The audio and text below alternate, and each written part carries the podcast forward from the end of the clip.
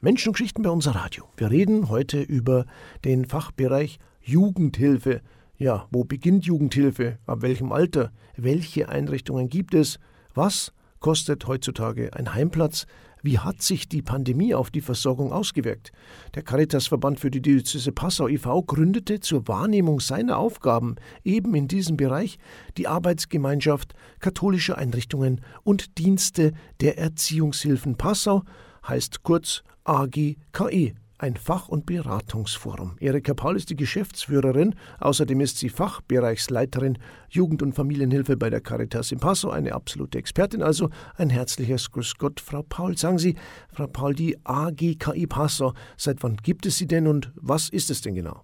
Uns gibt es seit Dezember 2001 und die AGKI Passau ist ein freiwilliger Zusammenschluss von katholischen Einrichtungen und Diensten der Erziehungshilfen und der katholischen Jugendsozialarbeit. Wir vertreten mehr als 700 Mitarbeiterinnen an mehr als 21 Standorten in der Diözese Passau. Wir betreuen an die 1990 junge Menschen. Hinzu kommen noch über 2073 Familien, die wir 2022 in unseren Erziehungsberatungsstellen, jetzt heißen sie Beratungsstellen für Kinder, Jugendliche und Eltern. Was bieten Sie denn an und für wen?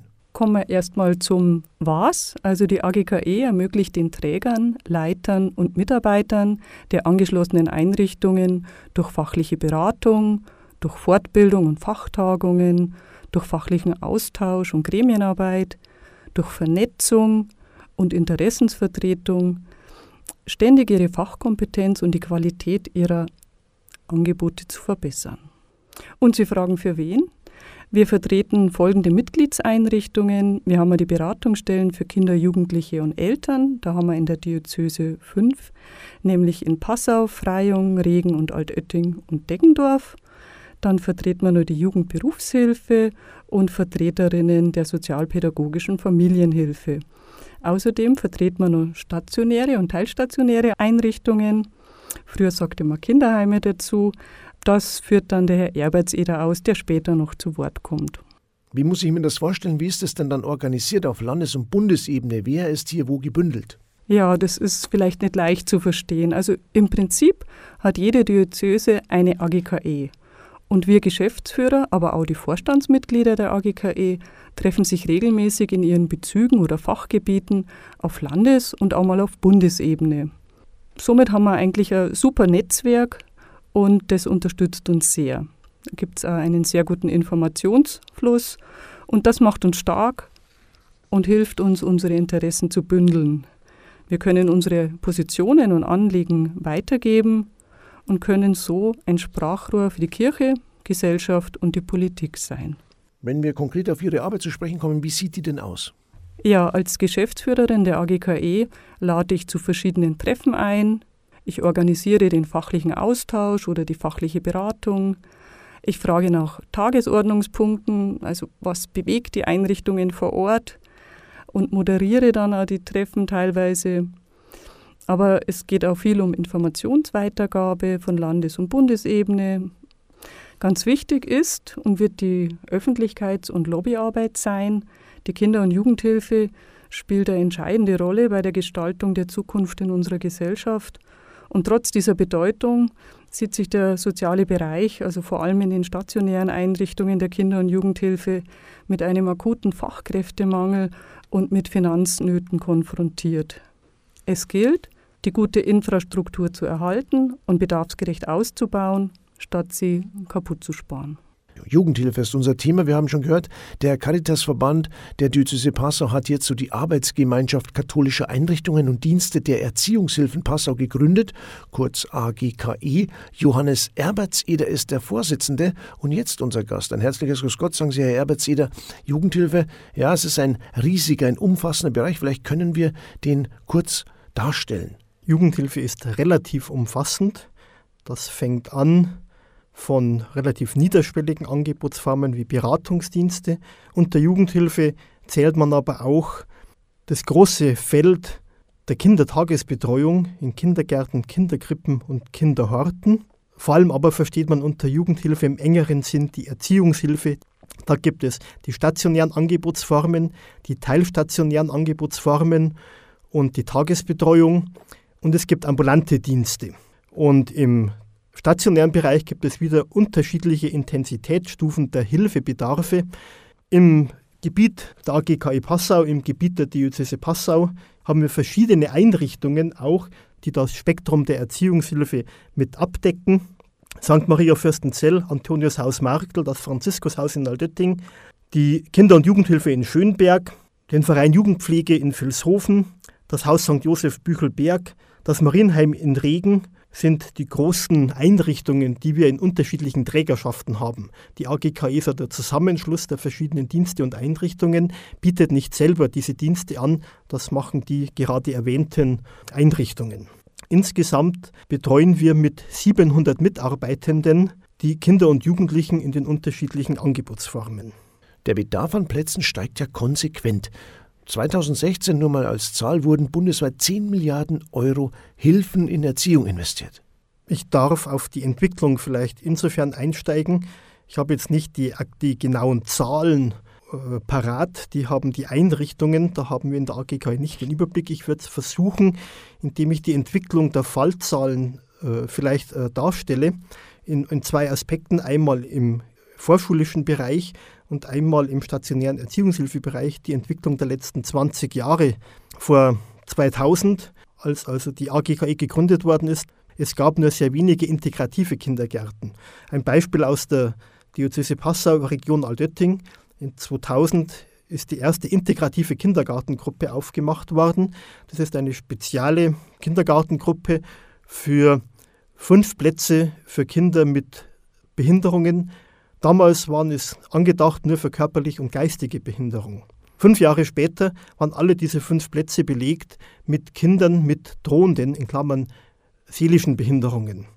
Es hat fünf Jahre gedauert, dann hat jeder Kindergarten in der Region Plätze angeboten, sogenannte Einzelintegration, Plätze angeboten für Kinder mit seelischen Behinderungen bzw. drohenden seelischen Behinderungen. Wiederum fünf Jahre später war jeder Kindergarten ein integrativer Kindergarten. Es hat aber nicht gelangt, drei Jahre später, das ist das Jahr 2018 ungefähr, waren wir so weit, dass die Kindergärten, die Kitas nicht mehr die Kinder adäquat betreuen konnten in den regulären Kindergartengruppen, auch in einzelnen in integrativen Plätzen, sodass wir eine zweigruppige heilpädagogische Tagesstätte für Kinder im Vorschulbereich eröffnet haben in der Region. Äh, es war erstaunlich, man ist fast geneigt zu sagen erschreckend.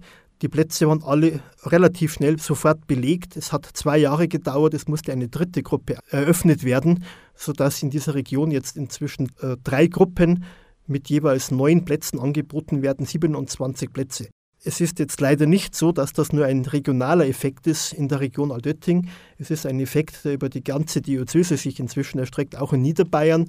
Welche Hilfen und Angebote sind es denn, die ja hier besonders gefragt sind? Es zeichnet sich aktuell ab ein dringender Bedarf an stationären Plätzen, an Heimplätzen für Kinder im Kindergartenalter. Das ist ein, eine Entwicklung, ich würde sagen, die so seit fünf Jahren begonnen hat. Man braucht Plätze für, für Kinder im Vorschulalter, für Kleinkinder ab zwei, drei Jahren. Hier findet die Betreuung an 365 Tagen im Jahr statt und die Kinder brauchen, benötigen eine ja, 24-7-Betreuung sozusagen, sieben Tage die Woche rund um die Uhr. Ist ein sehr enges Setting, auch ein sehr personalintensives Setting.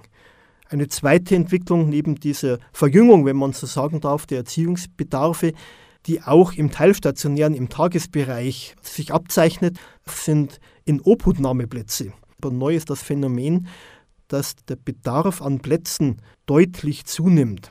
Während früher immer noch in den einzelnen Einrichtungen einzelne Inobhutnahmeplätze angeboten worden sind und das den Bedarf gedeckt hat, ist es inzwischen so, dass die einzelnen Einrichtungen, die einzelnen Träger, wir von der AGKE begleiten diesen Prozess, in Gesprächen sind mit, der, mit den Jugendämtern, mit den entsprechenden Heimaufsichten, den Regierungen in der Entwicklung von derartigen Angebotsformen, spezielle in Obhutnahmegruppen für Kinder und Jugendliche. Der Bedarf ist groß, das haben wir gerade gehört. Was muss denn jetzt die Politik leisten? Politik sollte Kinder als Chancen sehen, als Chancen begreifen, nicht als Kostenfaktor. Und damit meine ich nicht kürzen. Es ist auch zu wenig, wenn die, die Kosten im Begriff bleiben und die, die Haushalte sozusagen, die Mittel, die finanziellen Mittel, die bereitgestellt werden, auf gleichem Niveau bleiben. Äh, es ist zu wenig, da die Bedarfe steigen, sowohl was die Qualität anbelangt, der Hilfebedarfe, der, die Intensität, was ich gerade skizziert habe, aber auch die Quantität, die, die Anzahl nimmt deutlich zu. Insofern ist der Appell, dass hier die Politik in den jeweilig zuständigen Gremien äh, nicht sparen möge, sondern die entsprechenden Mittel bereitstellt. Freilich ist es momentan schwierig in Zeiten von Krise in den Kliniken und, und, und, großen Herausforderungen in der Klinikbranche, wenn ich das so formulieren darf. Die Mittel sind begrenzt. An, bei, an Kindern und Jugendlichen zu sparen wäre meines Erachtens allerdings der falsche Ansatzpunkt. Kinder sind Zukunft. Der Wunsch wäre die bestmögliche Hilfe, nicht die billigste und kostengünstigste Hilfe.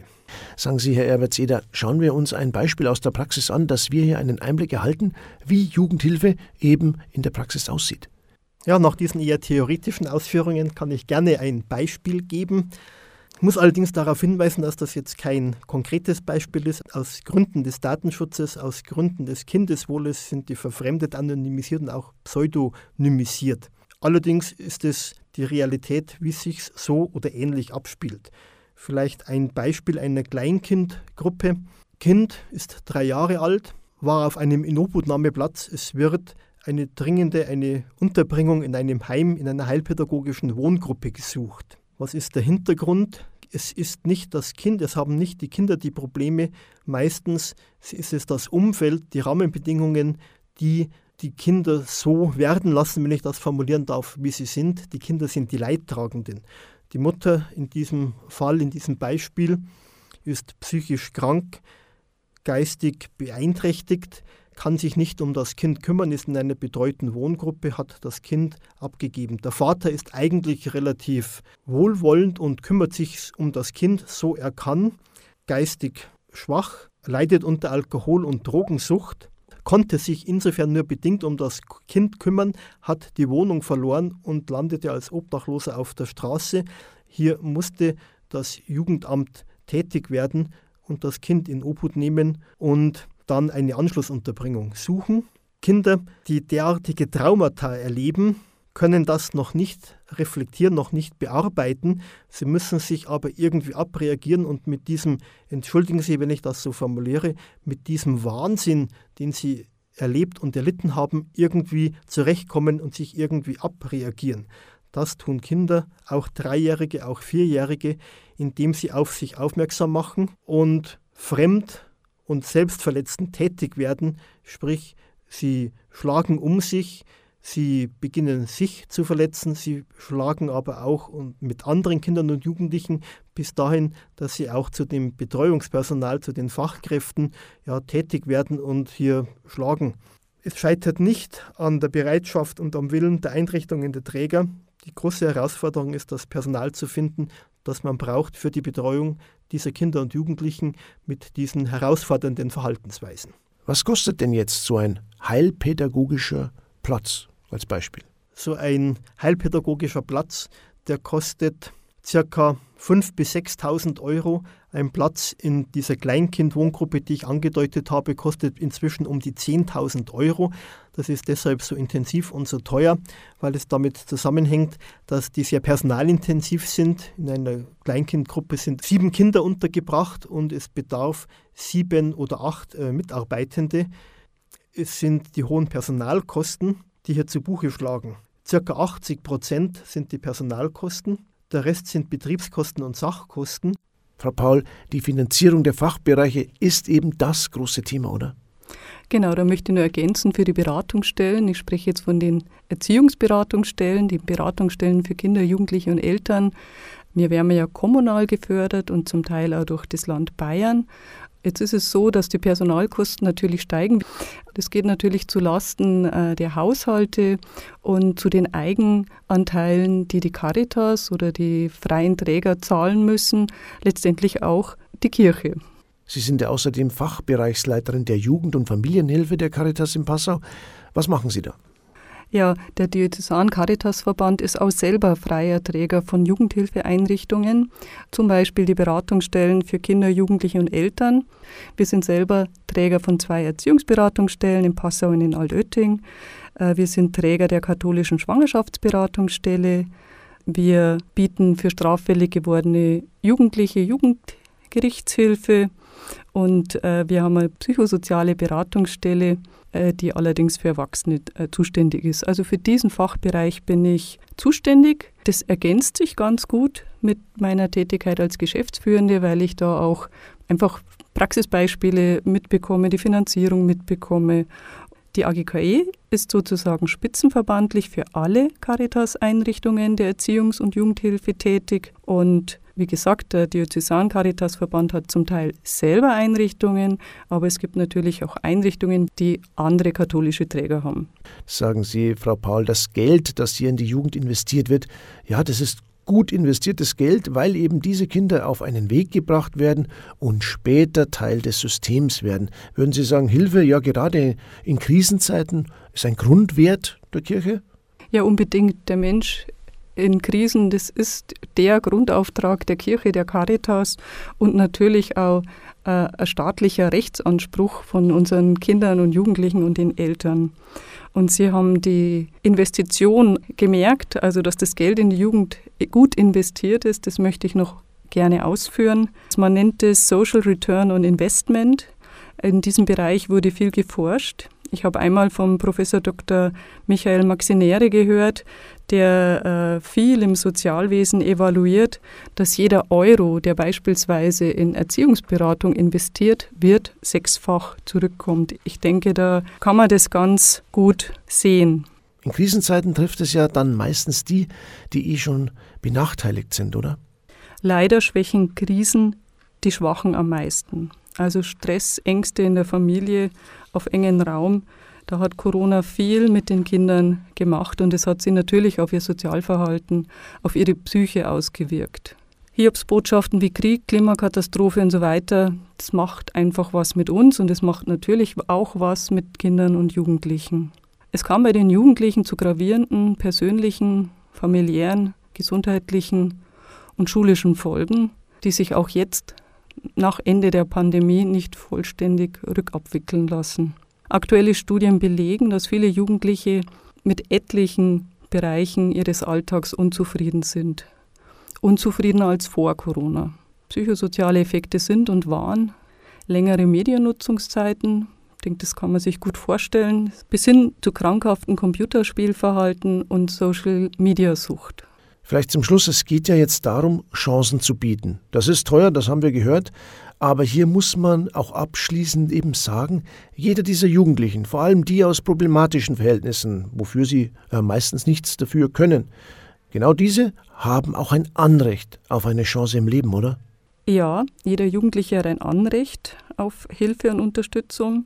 Das ist im Sozialen Gesetzbuch 8, im gleich im ersten Paragraphen im ersten Absatz geregelt. Da steht, jeder junge Mensch hat ein Recht auf Förderung seiner Entwicklung und auf Erziehung zu einer selbstbestimmten, eigenverantwortlichen und gemeinschaftsfähigen Persönlichkeit. Ich möchte es wirklich so vorlesen, weil das wirklich so ist und so stimmt und also richtig ist. Können Eltern dieser Pflicht nicht nachkommen, wacht dann die staatliche Gemeinschaft über dieses Recht.